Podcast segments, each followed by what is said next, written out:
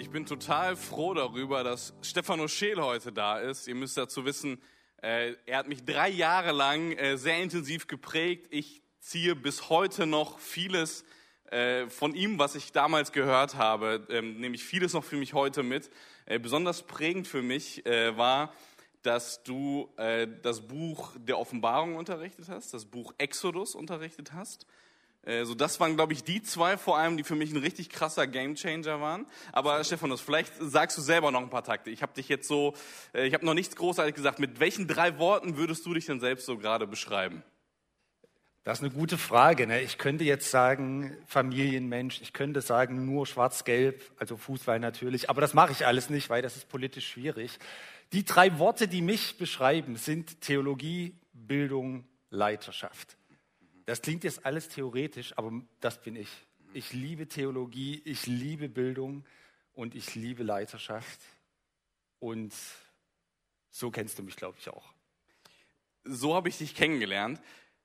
Die Frage ist nämlich jetzt darauf an, äh, anknüpfend, wie kommt es denn dazu, dass du einen Job angenommen hast, wo du Menschen inspirieren wolltest, sich theologisch weiterzuentwickeln? Wie, wie kommt denn das? Erzähl mal ein paar Takte auch noch dazu. Ja, ja, die Tage gibt's, wo ich mich das selbst frage, Simon. Ey, wie kann man eigentlich so einen Job annehmen? Nein, an der Bibelschule zu arbeiten, ist, ist wirklich äh, ein toller Job. Und ich mache das aus Überzeugung, weil ich glaube, Kirchen wie, egal wo, wie schöne Aussicht, wie Landeskirche, wie ich komme aus Detmold Nord, die brauchen Menschen, Frauen und Männer, die eben genau dort fit sind, die theologisch wissen, was Gott will, die aber auch bildungsmäßig, wir sind in einem gesellschaftlichen Wandel, die bildungsmäßig unterwegs sind gut und die leiten können. Und da sage ich, was soll ich sonst machen, Simon? Ich habe mal Einzelhandelskaufmann gelernt, aber ich bleibe beim theologischen Dozenten. Äh, das hört sich doch gut an. Wenn du dabei bleibst, dann möchte ich dir natürlich hier äh, auch die Bühne dafür geben, auch jetzt dabei zu bleiben. Also viel Erfolg dir und äh, Gottes Segen dir für deine Predigt. Ich bin gespannt, was du sagst. Let's go. Danke dir. Und wir einigen uns darauf. Ne? Ich sage nichts über Bundesliga-Vereine und nichts über Farben, die da gelten und die nicht gelten, sondern ich fange mal anders an. Vielleicht hast du folgenden Satz, folgenden Spruch irgendwo schon mal gehört. Ich glaube an die Sonne, auch wenn sie nicht scheint. Ich glaube an die Liebe, auch wenn ich sie nicht fühle. Ich glaube an Gott, auch wenn er schweigt. Ich vermute, irgendwo hat der eine oder andere das schon mal gehört. Ich würde jetzt am liebsten jeden von euch zwei Fragen stellen. Frage Nummer eins, wie findest du diesen Spruch? Also ist das eher positiv oder eher negativ? Ist das motivierend oder irritierend? Nimm dir mal zehn Sekunden, hör mal in dich hinein. Was macht dieser Satz mit dir? Ich glaube an die Sonne, auch wenn sie nicht scheint. Ich glaube an die Liebe, auch wenn ich sie nicht fühle. Ich glaube an Gott, auch wenn er schweigt. Wenn du die Frage beantwortet hast, würde ich dir gerne eine zweite Frage stellen. Nämlich, weißt du, woher dieser Satz kommt? Ich bin mir nicht sicher, vielleicht wissen es ganz wenige, ich sage es euch. Der Satz stammt mitten aus dem Horror des Holocausts zur Zeit des Zweiten Weltkriegs. Dieser Satz wurde an einer Zellenwand des Konzentrationslagers in Warschau gefunden.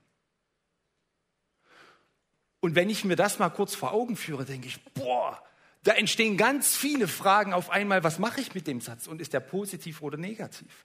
Und wenn ich dann noch mal die letzte Zeile lese, ich glaube an Gott, auch wenn er schweigt, vielleicht geht das bei dir alles viel einfacher. Bei mir regt sich da innerlich was, weil ich denke, wie jetzt? Ist, ist das nicht ein Widerspruch zu dem, wie die Bibel uns Gott beschreibt? Gott redet, Gott offenbart sich, Gott ist spürbar, Gott ist erlebbar. Ihr Lieben, ich möchte heute Morgen mit euch tatsächlich darüber nachdenken, dass Gott in der Bibel ein bisschen paradox dargestellt wird. Nämlich einerseits ja als ein Gott, der redet, aber andererseits auch als ein Gott, der schweigt. Ich nenne das das Esther-Paradox. Wir werden uns mit dem Buch Esther heute beschäftigen. Aber weil dort genau das deutlich wird. Gott ist ein Gott, der schweigt und der doch spricht.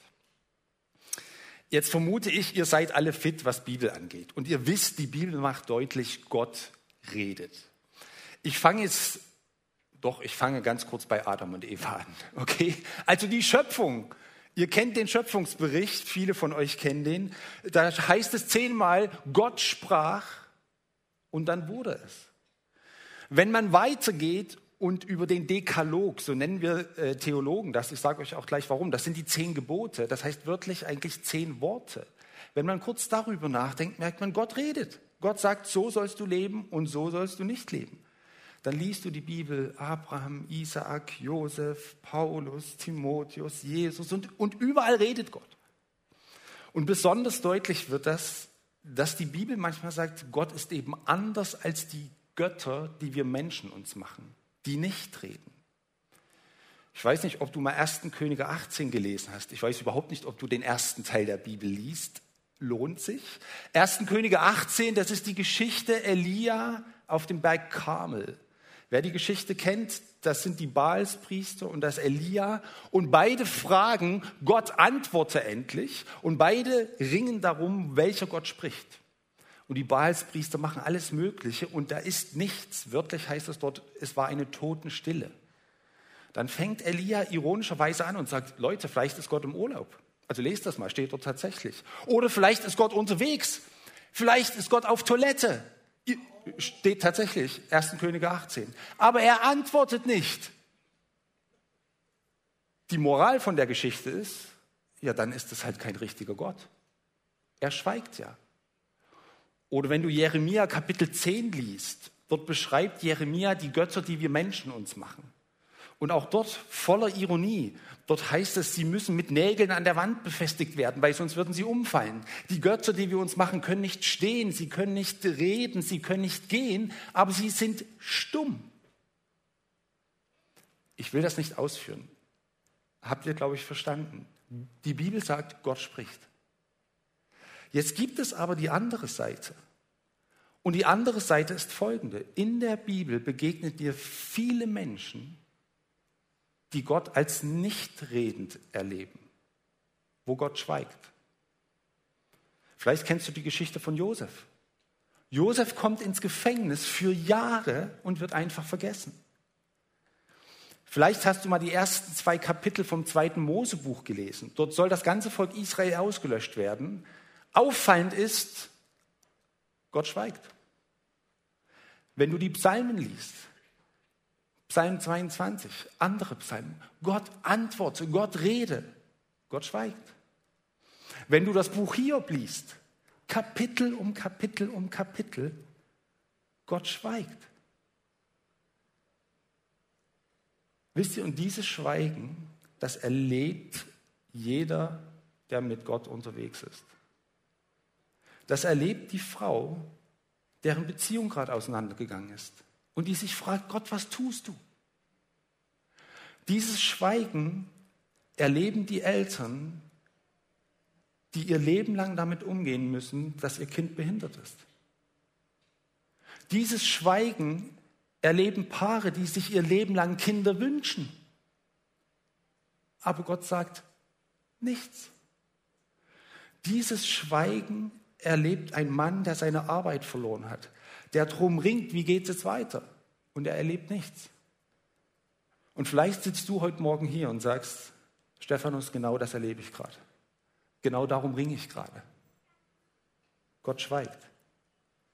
Wie soll ich denn damit umgehen? Ich habe euch schon gesagt, ich nenne das Ding das Esther-Paradox, weil dieses Schweigen Gottes und das gleichzeitige Reden Gottes das ist das Thema vom Estherbuch. Jetzt weiß ich gar nicht, ob du das Estherbuch kennst. Wir machen jetzt mal Folgendes. Wir machen ein bisschen Bibelkunde.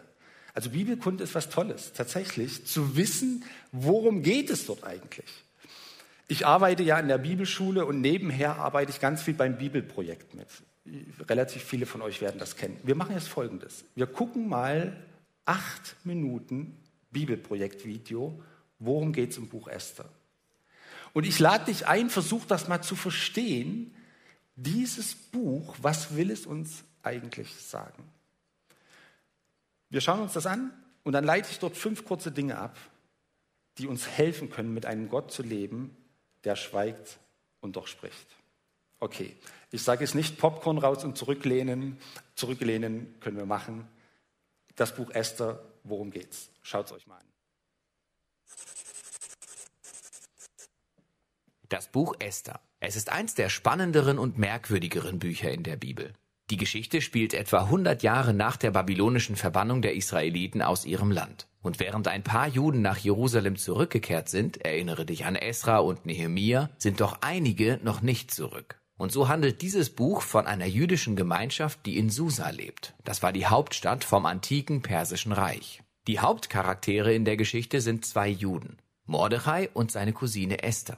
Außerdem ist da noch der König von Persien, ein Trinker, der in dieser Geschichte häufig sehr schnell nachgibt. Und dann ist da noch Haman, ein persischer Beamter und hinterhältiger Bösewicht. Dieses Buch ist innerhalb der Bibel sehr bemerkenswert, und zwar deshalb, weil Gott überhaupt nicht erwähnt wird. Nicht ein einziges Mal. Das ist schon sehr merkwürdig, denn geht es in der Bibel nicht eigentlich um Gott? Aber das ist ein ziemlich brillanter Kniff vom Autor, der übrigens anonym ist. Es ist eine Einladung, diese Geschichte zu lesen und dabei nach Gottes Wirken Ausschau zu halten. Und es gibt überall Anzeichen dafür. Die Geschichte ist voller seltsamer Zufälle und ironischer Umkehrungen. Durch sie siehst du Gottes Absichten am Werk, aber hinter den Kulissen.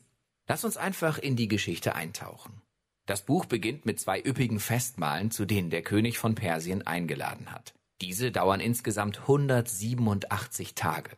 Der übergeordnete Zweck davon war, seinen Ruhm und Prunk zur Schau zu stellen. Am letzten Tag vom Festmahl ist er total betrunken und verlangt seine Frau zu sehen. Königin Vasti soll auf der Feier erscheinen und ihre Schönheit zeigen. Sie lehnt das ab, und in seiner betrunkenen Wut entthront der König Vasti und erlässt diese voreilige Verordnung, dass alle persischen Männer ab jetzt die Herren in ihrem eigenen Haus sein sollen. Dann veranstaltet er einen Schönheitswettbewerb, denn er möchte eine neue Königin finden. Das Ganze ähnelt einer wirklich schlechten Seifenoper. Aber genau an diesem Punkt lernen wir Esther und Mordechai kennen. Esther verschleiert ihre jüdische Identität und nimmt am Schönheitswettbewerb teil. Und sie gewinnt. Der König ist so besessen von ihr, dass er sie zur neuen Königin von Persien ernennt. In der folgenden, noch zufälligeren Szene bekommt Mordechai mit, wie zwei königliche Wachen planen, den König zu ermorden. Er informiert Esther, die dann dem König Bescheid sagt. Daraufhin bekommt Mordechai Anerkennung, weil er dem König das Leben gerettet hat. An dieser Stelle sieht man, dass von Anfang an Gott nicht erwähnt wird, aber es scheint doch alles auf sehr glückliche Weise geführt zu sein. Was hat Gott also vor? Dafür musst du weiterlesen. Wir lernen als nächstes Haman kennen, der eigentlich gar kein Perser ist. Er wird als Agagita bezeichnet und ist ein Nachkomme der alten Kanaaniter. Erinnere dich an 1 Samuel 15. Der König erhebt Haman in die höchste Stellung im Königreich und er verlangt, dass sich alle vor Haman verbeugen. Als Mordechai ihn sieht und sich weigert, sich vor ihm zu verneigen, wird Haman zornig. Und als er herausfindet, dass Mordechai auch noch Jude ist, überredet er den König, eine irrsinnige Verordnung zu erlassen, nach der alle Juden getötet werden sollen. Um das Datum der Auslöschung von den Juden festzulegen, würfelt Haman. Würfel heißt auf Hebräisch pur. Merkt ihr das mal für später. Elf Monate später, am 13. Tag vom Monat Adar, sollen alle Juden getötet werden. Haman und der König stoßen bei einem Festmahl ordentlich darauf an und feiern ihre furchtbare Entscheidung. Der Blick richtet sich jetzt auf Mordechai und Esther. Sie sind die einzige Hoffnung für das jüdische Volk. Sie schmieden einen Plan. Esther soll dem König ihre jüdische Identität preisgeben und ihn bitten, die Verordnung rückgängig zu machen. Aber sich dem König ohne königliche Aufforderung zu nähern, ist nach dem persischen Gesetz unter Todesstrafe verboten. In einer Schlüsselaussage formuliert Mordechai seine Überzeugung, dass auch wenn Esther nichts unternimmt, die Erlösung für die Juden von irgendwoher kommen wird. Und dann grübelt Mordechai und sagt, wer weiß, vielleicht bist du genau für diesen Moment Königin geworden. Esther antwortet darauf sehr mutig und schlägt vor, doch zum König zu gehen. Dabei spricht sie diesen unglaublichen Satz, wenn ich umkomme, komme ich um. Was als nächstes passiert, ist eine ironische Umkehrung von Hamanns teuflischem Plan. Esther lädt den König und Haman zu einem ersten Festmahl ein. Und sie richtet eine besondere Bitte an beide, in der sie sie zu einem exklusiven Festmahl am folgenden Tag einlädt. Haman verlässt völlig betrunken das Festmahl.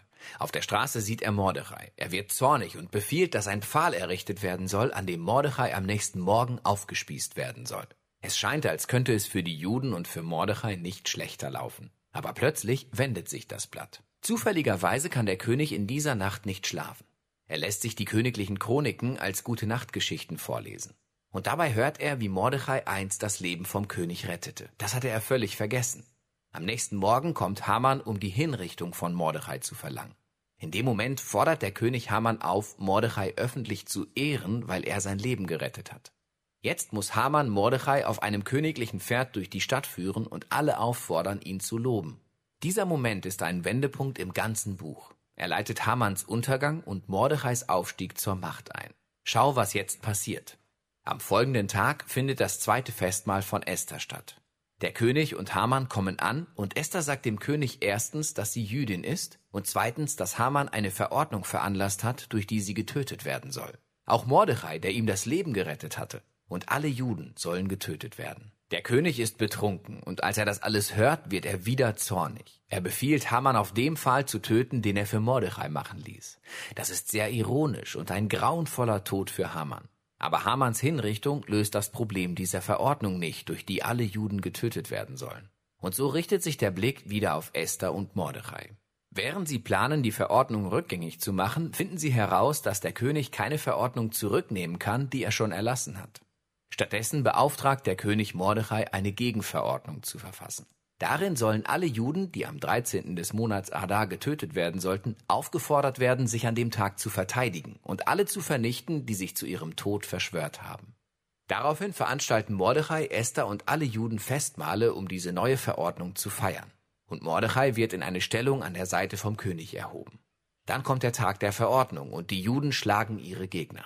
Sie zerstören zuerst Hamans Familie und dann weitere persische Beamte, die an Hamans Verschwörung beteiligt waren. An einem zweiten Tag bekommen sie die Erlaubnis, alle umzubringen, die sich im ganzen Königreich gegen sie verschworen haben. Und auf die Erlösung der Juden folgt ein großes Fest und pure Freude. Die Geschichte erzählt dann, wie Esther und Mordechai eine Verordnung erlassen, nach der jedes Jahr ein zweitägiges Fest in Erinnerung an ihre Erlösung von der Zerstörung gefeiert werden soll. Und das Fest heißt Purim.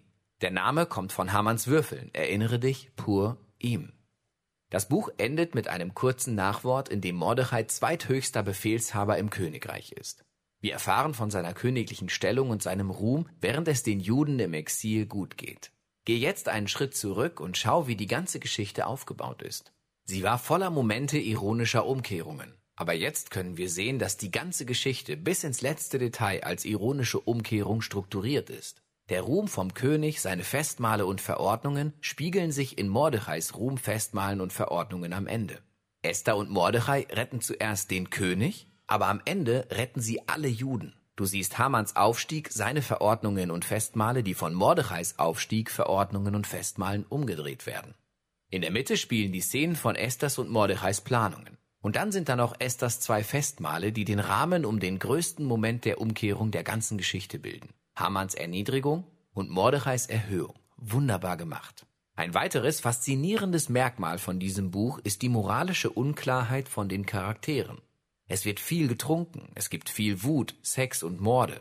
Mordechai und Esther sind ein Teil davon, ganz zu schweigen davon, dass sie die Gesetze der Tora brechen, wie durch die Heirat mit Heiden oder dem Essen von unreinen Lebensmitteln. Und so zeigt uns die Geschichte Mordechai und Esther nicht gerade als moralische Vorbilder und als würde sie ihr Verhalten befürworten. Aber sie stellt uns die beiden als Vorbilder für Vertrauen und Hoffnung vor, gerade wenn die Dinge schlecht laufen. Das Buch Esther endet mit der Frage, mit der wir begonnen haben. Warum wird Gott nicht erwähnt? Die Kernaussage von diesem Buch scheint folgende zu sein. Wenn Gott abwesend scheint, wenn sein Volk im Exil ist, wenn sie die Tora missachten, bedeutet das dann, dass Gott fertig ist mit Israel? Hat Gott seine Versprechen verworfen? Das Buch Esther beantwortet das mit Nein. Es lädt uns ein zu erkennen, wie Gott im totalen Chaos und moralischer Unklarheit in der Geschichte der Menschen wirken kann und das auch tut. Er gebraucht die Treue von moralisch verdorbenen Menschen, um seine Ziele zu erreichen. Das Buch Esther fordert uns auf, bereit zu sein, um Gottes Vorsehung zu vertrauen, auch wenn wir nicht sehen, dass es gut ausgeht. Wir sollen darauf hoffen, dass egal wie schlecht die Dinge stehen, Gott sich dafür einsetzt, diese Welt zu erlösen. Und darum geht es im Buch Esther.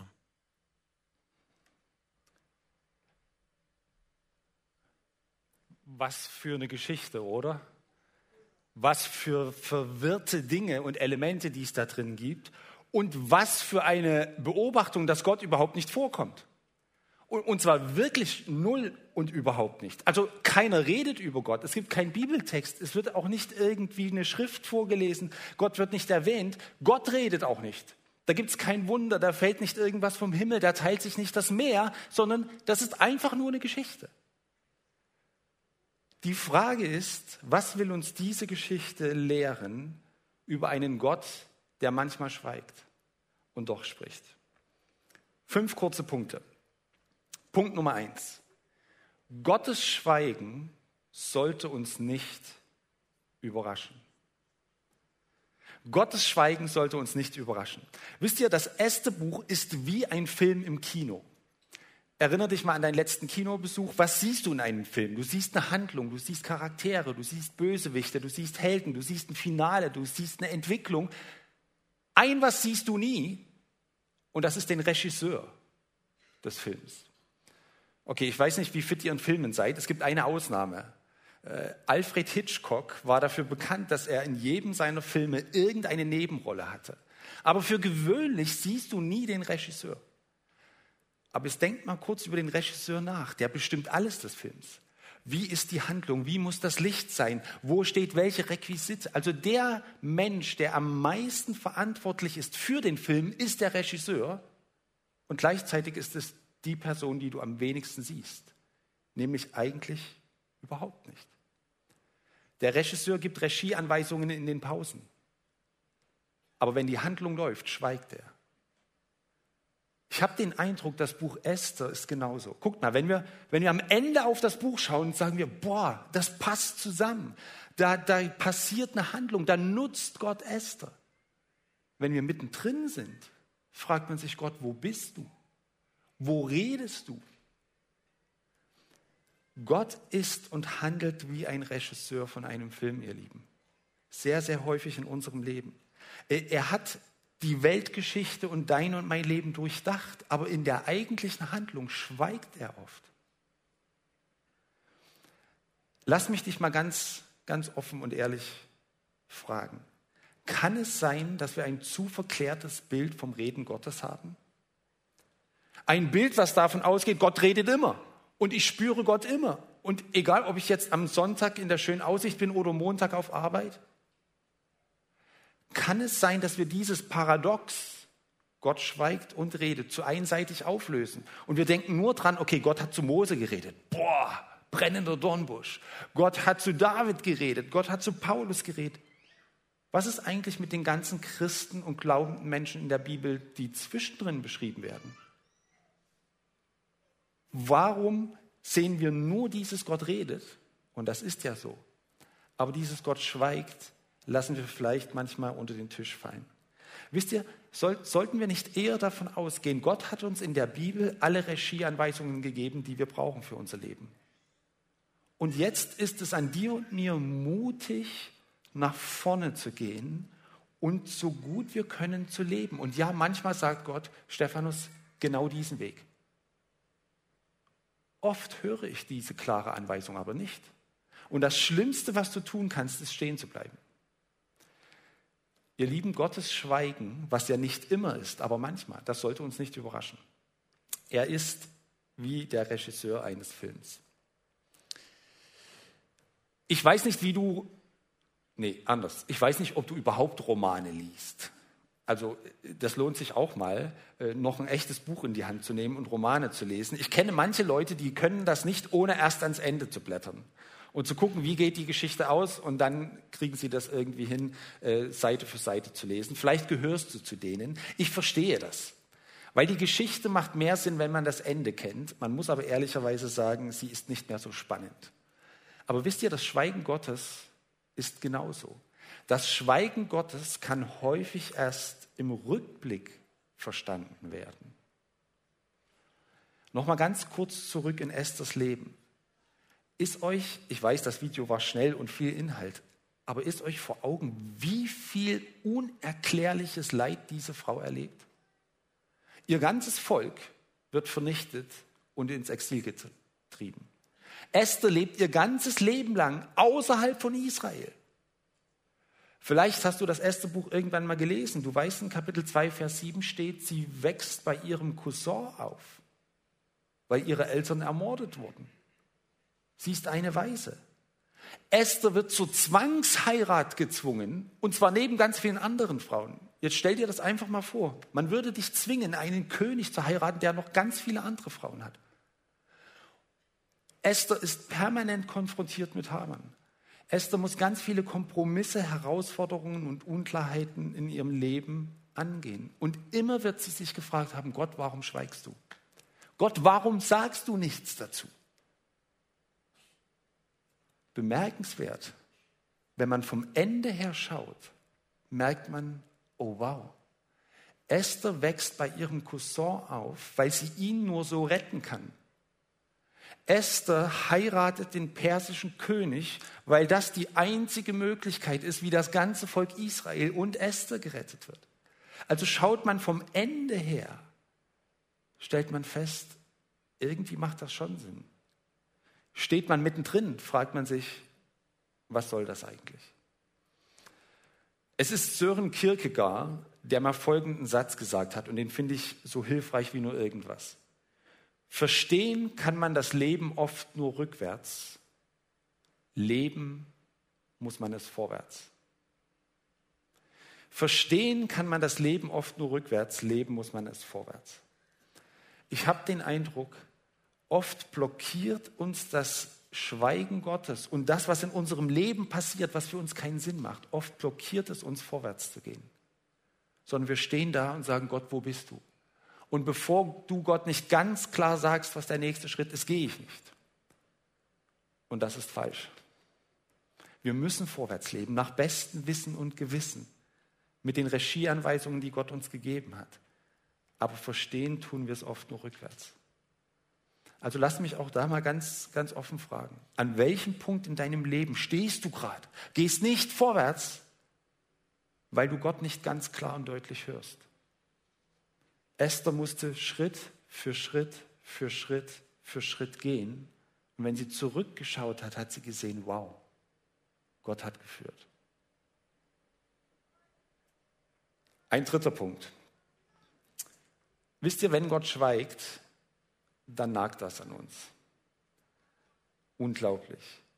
Noch schlimmer wird es, wenn wir den Eindruck haben, Gottes Schweigen hängt daran, dass ich zu wenig glaube. Deswegen ist der dritte Punkt folgender. Gottes Schweigen ist selten auf einen Mangel an Glauben zurückzuführen.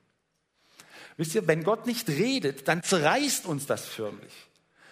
Mir hilft das immer, wenn nicht nur ich das so erlebe, sondern die großen Helden des Glaubens. Martin Luther hat mal Folgendes gesagt. Segne uns, Herr, verfluche uns sogar, aber schweige nicht. Also Gott, segne mich. Ist immer gut. Von mir aus verfluche mich, dann weiß ich, wo ich dran bin. Aber Gott, bitte, schweige nicht. Also das Schweigen Gottes, das zehrt an uns. Noch schlimmer wird es aber, wenn jetzt die Selbstzweifel dazukommen. Wahrscheinlich liegt es an mir. Jetzt versteht mich nicht falsch. Es kann sein, dass meine Sünde Gottes Schweigen auslöst. Es kann sein, ich bin so abgedriftet vom richtigen Weg, dass Gott sagt, ich rede jetzt nicht mehr. Aber ihr Lieben, das ist mindestens in der Bibel die Ausnahme. Wenn ich an Josef denke, an Hiob, an die Psalmisten, an die Klagelieder, an Habakkuk, an Paulus, an Jesus, die waren bemerkenswert fromm unterwegs und Gott schwieg trotzdem. Und ich will mir das durch die Bibel auch sagen lassen, es ist selten, dass mein Mangel an Glauben das Schweigen Gottes auslöst. Ich, ich glaube wirklich, um deiner Seele willen, um deiner psychischen Gesundheit willen, wir müssen uns mit der Bibel gegen so eine Lehre wappnen, die sagt, Stephanus, dass Gott schweigt in deinem Leben, liegt immer daran, dass du falsch unterwegs bist, dass du zu wenig glaubst, dass du zu nicht heilig genug lebst. Nein, nein, sondern diese Schuldgefühle, die machen dich noch mehr kaputt. Es gehört zum Wesen Gottes, dass er redet und manchmal nicht redet, dass er spricht und dass er schweigt. Und wisst ihr, warum ich mir dessen so sicher bin, hängt am vierten Punkt. Gottes Schweigen gehört nämlich zur Jesus-Nachfolge dazu. Ihr Lieben, Jesus hat das Schweigen Gottes erlebt. Ich mache euch das nur an, an der letzten Woche von Jesus deutlich. Okay? Also die Woche vor Ostern. Am Gründonnerstag kannst du in Johannes 17 nachlesen. Da betet Jesus darum, dass seine Jünger, dass die Kirche Jesu eins ist und dass sie in der Liebe beieinander bleiben. Das nächste, was du liest, ist folgendes. Die Jünger laufen alle auseinander, sie verstecken sich und sie streiten sich. Die einzigen, die Einheit leben in diesen Geschichten, sind Herodes und Pontius, äh, Pontius Pilatus und die sind so eins, dass sie Jesus ans Kreuz bringen wollen. Später am Gründonnerstag betet Jesus im Garten Gethsemane, Vater, lass diesen Kelch des Leides an mir vorüberziehen. Wir lesen von keiner Antwort. Wir wissen, dass der Kelch nicht vorüberzieht. Und dann am Kreuz, und das ist das, was Simon aus Psalm 22 gelesen hat, sagt Jesus, mein Gott, mein Gott, warum hast du mich verlassen? Und die Antwort ist Stille. Jesus erlebte Phasen, wo sein Vater nicht geantwortet hat. Erstaunlicherweise sind das die Momente, wo sich die Heilsgeschichte verändert, wo alles neu wird. Aber ich habe den Eindruck, manchmal haben wir ein einseitiges Bild von Nachfolge. Nachfolge meint, auf das Reden Gottes zu hören. Ja und Amen. Jesus nachzufolgen meint aber auch, das Schweigen Gottes manchmal auszuhalten. Gott schwieg bei Jesus. Also tut er es auch bei dir und mir. Nicht für immer, aber es gibt diese Phasen. Weißt du, wenn Gott in deinem Leben gerade schweigt, dann verzweifle nicht. Mach nicht noch mehr Schuldgefühle auf dein Herz und sag, es liegt an mir, sondern dann rechne damit, dass Jesus nachzufolgen manchmal auch heißt, dass du Gott nicht so laut und deutlich hörst, wie du es dir wünschst. Ein fünfter und letzter Punkt. Gottes Schweigen meint nicht Gottes Abwesenheit. Ich fand das sehr bewegend, Axel, was du vorhin gesagt hast, dass du die Gegenwart Gottes so stark gespürt hast wie selten zuvor. Und das sind zwei verschiedene Dinge, das Reden und die Gegenwart Gottes. Und ich kenne das von mir, wenn Gott nicht redet, dann kommt die Frage, Gott, bist du überhaupt noch da? Macht der Glaube überhaupt Sinn? Soll ich das alles sein lassen? Verwechselt das Schweigen Gottes nicht mit seiner Abwesenheit. Der Regisseur, lasst mich nochmal das Bild bedienen, der ist die ganze Zeit dabei. Der achtet wie kein anderer auf die Details. Aber er schweigt während der Handlung. Wenn du momentan an der Anwesenheit Gottes zweifelst, wenn du Bibel liest und es macht null mit dir, wenn du Glaube lebst und es ist eher ein Ritual, dann lass mich mal Folgendes sagen und das meine ich ganz ernst. Wenn du das erlebst, dann ist das erst einmal okay. Es ist erst einmal okay, Bibel zu lesen und Gott nicht deutlich zu hören. Es ist erst einmal okay, Sonntag für Sonntag in den Gottesdienst der schönen Aussicht zu kommen und nicht die Hammer-Gotteserfahrung zu haben. Mein Rat an dich wäre folgender. Auch wenn dein Glaube trocken erscheint, wenn Bibelverse gerade nicht die lebendigsten sind, dann macht es die, werden diese Verse oder diese Gottesdienste nicht weniger wahr dadurch. Wisst ihr, Seefahrer navigieren anhand vom Licht von Sternen, die gibt es schon teilweise nicht mehr. Und so kannst auch du an einem Glauben festhalten, auch wenn Gott momentan ruhig in deinem Leben ist. Mein Rat an dich ist, glaube deinem Glauben, zweifle an deinen Zweifeln, aber verwechsle nicht Gottes Schweigen mit seiner Abwesenheit. Gott ist in deinem Leben da, wenn er redet und wenn er schweigt.